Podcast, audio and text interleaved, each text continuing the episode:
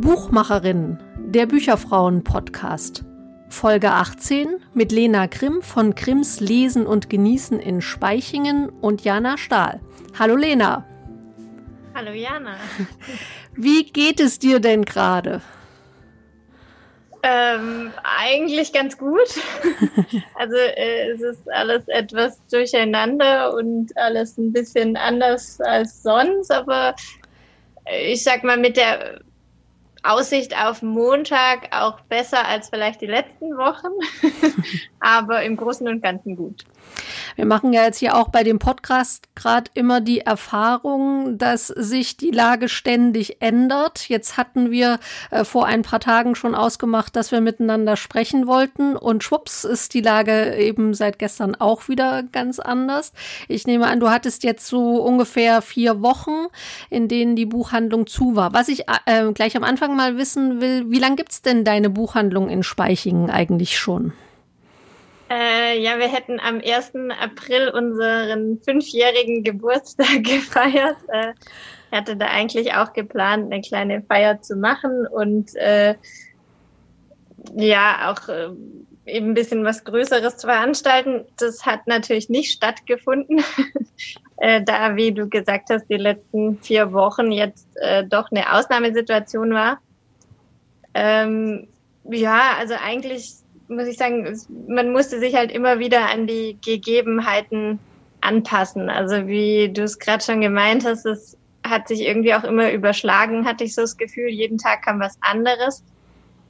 Ich hatte auch das Gefühl, der Beginn, also dieses, dieser Anfang von dem Ganzen mit Schließungen und so weiter, da habe ich gedacht, mein Kopf platzt, weil irgend und auch mein Handy läuft heiß, weil irgendwie Tausende von Nachrichten, Informationen, ganz viele Leute, die einen was fragen, die informieren und so weiter und so weiter. Das äh, war sehr anstrengend und ich habe dann auch relativ schnell gesagt, okay, äh, irgendwie muss das reduzieren und mich auf den Laden und meine Sachen konzentrieren und eins nach dem anderen machen. Und das muss ich sagen, hat ganz gut funktioniert, wo ich jetzt auch im Nachhinein finde, dass man sieht, dass der Buchhandel eine der Branchen ist, die einfach sehr gut mit solchen Dingen umgehen kann. Also das heißt auch sehr flexibel reagieren oder was meinst du damit genau? Genau, also das, äh, ich glaube, sämtliche Buchhändler hatten weniger Probleme als die Einzelhändler in den einzelnen Ortschaften oder sowas, sich auf dieses Liefern umzustellen, weil fast jeder von uns einen Online-Shop hat fast jeder kann mit diesem Online-Shop äh, ganz unterschiedlich agieren. Also ich meine, jeder hat eine andere Lösung, einen anderen Anbieter, aber trotzdem haben wir alle die Möglichkeit, äh, dass der Kunde auf diese Homepage zugreift und äh, dann wirklich schnell auch eine Info kriegt, so von wegen, ah, ich bekomme das Buch und äh, du kann, jeder von uns kann selber irgendwie einbringen, kann ich das liefern, kann ich nicht. Also man hat äh, leichtere Abläufe, als wenn wir jetzt, keine Ahnung, tausende von Produkten in einen Online-Shop hätten stellen müssen erstmal. Also da war ich sehr dankbar, dass ich Buchhändlerin bin und nicht, äh, keine Ahnung, Klamottenhändler oder oder Schreibwarenhändler oder sowas. Mhm. Also das heißt, die, die Voraussetzungen waren eigentlich schon ganz gut. Ihr hattet eine gute Ausgangslage. Du hast vorhin das Stichwort Informationen ähm, schon erwähnt. Da würde es mich interessieren, ganz am Anfang, als äh, klar war, jetzt müssen wir irgendwie schließen. Woher hast du das erfahren ähm, und woher wusstest du dann auch, was sind jetzt die richtigen Informationen, ähm, aufgrund dessen ich dann irgendwas tun muss? Ja, das ist ein gutes Stichwort, weil das ist bei uns tatsächlich so richtig schief gelaufen. ähm, also es gab diese Ankündigungen mit Schließungen. Da kam ja erstmal gar nicht so richtig raus, wer muss denn schließen. Ähm, ich habe mich dann an mein örtliches äh, Ordnungsamt gewandt, dachte, na ja, also die sind ja für mich zuständig und müssen mir das dann sagen. Ich habe am das war, glaube ich, ein Mittwoch oder ein Donnerstagnachmittag angerufen und gefragt, wie es aussieht. Und dann hat mir die Dame am Telefon gesagt, ich müsse sofort schließen, ich hätte gar nicht aufmachen dürfen. Ähm, Habe ich mich natürlich dran gehalten, weil äh, so ein Rebell bin ich dann auch nicht.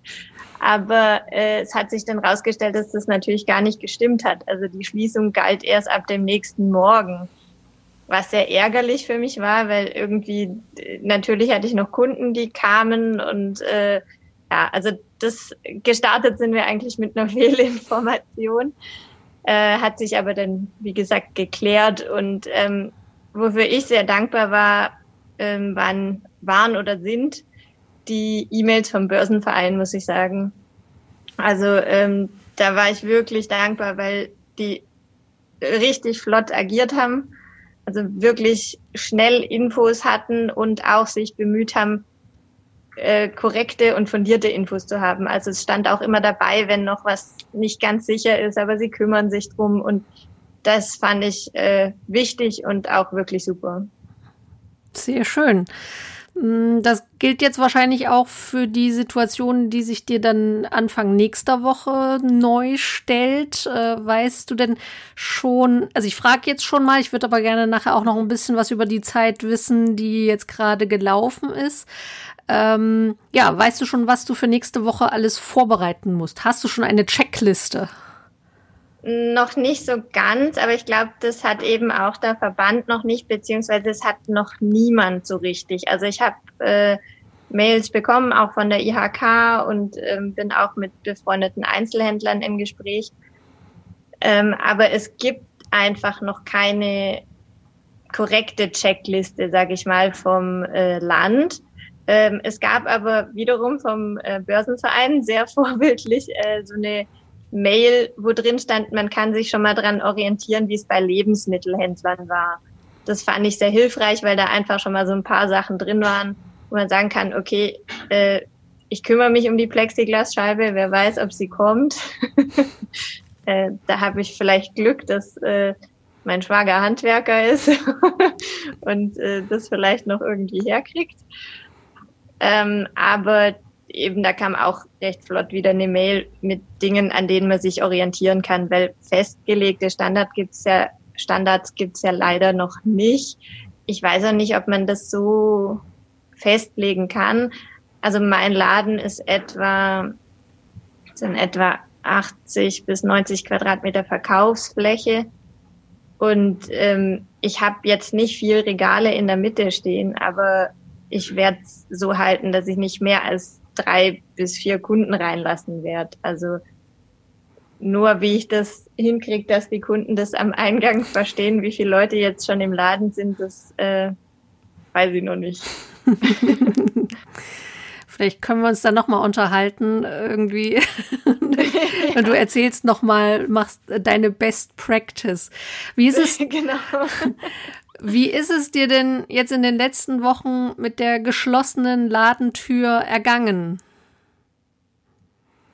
Also ähm, zum einen war ich wahnsinnig überwältigt von der Treue der Kundschaft. Also das muss ich wirklich sagen, da habe ich mich auch bei vielen wirklich äh, von Herzen bedankt, weil einfach prompt äh, Bestellungen eingegangen sind, große Bestellungen eingegangen sind ähm, auch regelmäßige Bestellungen jetzt über die ganze Zeit. Und es kam von ganz vielen auch, äh, ich sag mal, nette Worte bei der E-Mail oder auch ähm, ein kleines, äh, kleine Nettigkeiten, wenn man was geliefert hat, das dann irgendwie an dem Ablageort, was für einen bereitgelegt wurde und äh, solche Dinge. Also das fand ich wirklich sehr schön und ich muss auch sagen, es hat mir ein Stück weit auch echt äh, sehr viel Mut gemacht oder Zuversicht gegeben, weil es immer heißt, der Einzelhandel in so kleinen Städten, wie äh, wir es jetzt hier sind, geht unter und die Innenstädte werden aussterben. Aber in dieser Ausnahmesituation haben viele Leute hier vor Ort ganz bewusst bei uns bestellt. Und das fand ich schon ein sehr schönes Zeichen. Also ich hatte einiges zu tun ich habe normalerweise äh, zwei Mitarbeiterinnen, eine in also auf 450 Euro und eine in Teilzeit. Ähm, die sind beide zu Hause gerade. Äh, eine hat mir vor Ostern noch geholfen beim Auspacken, weil sonst hätte ich es tatsächlich nicht geschafft, weil Ostern war dann, es gab ein Ostergeschäft, es ist natürlich wesentlich weniger als in den vergangenen Jahren. Aber ähm, es war schon so, dass wir wirklich viel zu tun hatten. Also auch mit Ausliefern, mit Fahren. Da hatte ich großes Glück, dass äh, ich bin hier auch noch im Gewerbe- und Handelsverein aktiv. Und wir haben uns zusammengeschlossen und haben zwei Fahrerinnen mobilisieren können, die tatsächlich jetzt seit zwei Wochen täglich Bücher, Schreibwaren, Backwaren, alles Mögliche ausliefern. Ähm, das hat mir sehr viel abgenommen, weil ich doch geballte ähm, Bestellungen und Lieferungen einfach hatte. Also von dem her über die Arbeit kann ich nicht klagen. das äh, war schön, viel zu tun. Äh, so viele Rechnungen habe ich, glaube ich, noch nie geschrieben. ähm, aber was ich so nach der ersten Woche schon bemerkt habe, ist, dass mir wahnsinnig der Kundenkontakt fehlt. Und meinen Kunden auch. also ich war ähm, bei vielen dann ja, in den Ortschaften, in den umliegenden Ortschaften unterwegs. Und als so schönes Wetter war, äh, waren viele im Garten und haben mir dann schon so zugerufen und zugewunken und haben gesagt, oh, sie vermissen so die Buchhandlung. also ähm, ja, ich glaube, das ist für alle komisch, weil man wird von heute auf morgen zum Versandhändler und merkt, dass man das nicht ist, sondern dass man äh, einen Laden hat, wo man mit Menschen zu tun haben möchte. Gab es bestimmte Bücher, die die Kunden ähm, vermehrt bestellt haben oder haben wollten? Ähm, hm, also nicht direkt bei uns. Also es gab hin und wieder so Buchtipps. Also wenn es in der örtlichen Presse oder im Radio kam, äh, dann haben sich so ein, zwei Sachen, äh, hat sich mal ein bisschen gehäuft. Aber es gab jetzt keinen so einen Dauerbrenner. Was äh, ganz viel war, war Kinderbeschäftigung. Hm. Also sämtliche Blöcke, Rätselhefte und solche Dinge. Nimmst du denn aus dieser Zeit des strengen Kontaktverbotes und der geschlossenen Ladentür auch was äh, Positives mit? Also du hast schon gesagt, du hast gemerkt, äh, die, die Leute stehen auch zu dir, aber irgend auch Dinge, wo du sagst, das hat mir jetzt eigentlich ganz gut getan in der, in der Zeit auch? Mm. Das ist schwierig zu sagen. Also ich fand es interessant, also dass es auch, äh, ja, dass es auch so funktioniert. ähm, und äh, was ich jetzt schon von vielen gehört habe, sie fanden das gut, auch mal so ein bisschen irgendwie runterzufahren, wobei ich das Gefühl gar nicht so hatte. Durch diese Umstellung zum Lieferdienst fand ich es eigentlich eher anstrengender, äh, auch nichts zu vergessen und dass alles irgendwie rechtzeitig irgendwo ist. Darum hm, also ich fand es jetzt, ich finde es kein Weltuntergang und ich finde es nicht schlimm und ich fand es auch ganz arg wichtig, dass die Geschäfte geschlossen wurden und dass auch dieses äh, Kontaktverbot oder diese, dieses Distanzhalten, dass das äh, so gehandhabt wurde, das fand ich richtig und wichtig. Ähm, ich glaube, man wäre dem Ganzen anders nicht so beigekommen. Also ich meine, es ist ja noch nicht vorbei. Also es sind ja jetzt auch nur Lockerungen. Wir sind jetzt die Glücklichen, die aufmachen dürfen. Und ich werde mich da auch wirklich bemühen, diese Hygienevorschriften und alles Mögliche einzuhalten. Äh, lieber mehr als weniger. Denn ähm, es ist interessant, was für eine Solidarität entsteht. Also gerade auch über verschiedene Kanäle, über die man das jetzt vielleicht nicht so erwartet hätte. Über das welche genau? Über welche Kanäle? Ähm, also ich kannte diese Zoom-App oder sowas davor nicht. ich glaube, äh, sämtliche äh, Apps wie Skype oder Videotelefonie oder sonst was boomen aktuell, weil die Leute merken, sie brauchen diesen sozialen Kontakt. Ähm, das natürlich was, das vielleicht sich positiv entwickeln kann. Gab es da drüber, über irgendeinen Videochat, gab es da auch Kundenkontakt? Mm, nee, das hatte ich tatsächlich nicht. Also ich hatte eine Anfrage ähm, von jemand aus Schweden, die einer Dame hier vor Ort Ostergeschenke zukommen lassen wollte. Und die hatte mich gefragt, ob ich denn per Videochat ihr den Laden zeigen kann. Das war dann aber leider zeitlich äh, sehr schwierig und wir haben das nicht hingekriegt. Aber ich habe ihr dann äh, über unsere WhatsApp-Nummer praktisch ähm, die Vorschläge geschickt und sie hat sich dann was ausgesucht. Okay. ja, gibt's was, was du dir jetzt ab dem 20. April wünschen würdest? Also ich wünsche mir, dass die Leute sich weiterhin an das äh, Kontaktverbot halten und äh, dass sie jetzt auch nicht äh, den Run auf die Geschäfte sozusagen starten und dann alle gleichzeitig irgendwie shoppen gehen oder sowas. Ähm, ich finde es schön aufzumachen, weil ich freue mich auch, dass die Leute kommen, aber ich wünsche mir, dass sie es trotzdem mit Bedacht tun. Also ich habe noch einen Kaffeebereich äh, bei mir dabei, der wird natürlich nicht geöffnet. Also es wird keinen Kaffeeausschank geben. Ähm, aber dass die Leute einfach noch ein bisschen mit Bedacht äh, das Ganze handeln. Also, weil ich glaube, nur gemeinsam kann man das irgendwie hinkriegen und auch nur gemeinsam äh, lösen oder irgendwie diese abgeflachte Kurve irgendwann auch mal wieder in den Normalbereich kriegen. Ich finde, man hat wahnsinnig viele Infos und man weiß trotzdem nicht, was ist jetzt Sache. Das ist natürlich auch schwierig, weil man diese ganze, diese Viren einfach nicht sieht, ja. Das macht das Ganze nicht einfacher, weil irgendwie denkt man dann manchmal, na ja, muss man das jetzt so mhm. streng machen, aber ich finde schon. Also meine Eltern habe ich in letzter Zeit auch nur von weitem gesehen.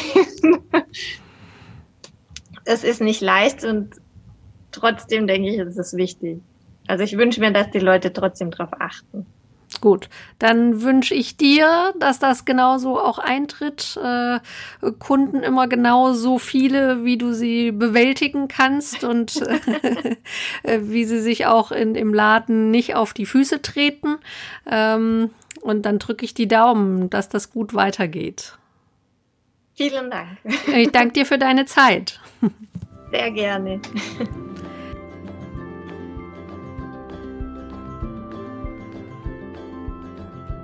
Wenn ihr uns nach dieser Podcast-Folge schreiben wollt, dann tut dies gerne per E-Mail an podcast.bücherfrauen.de.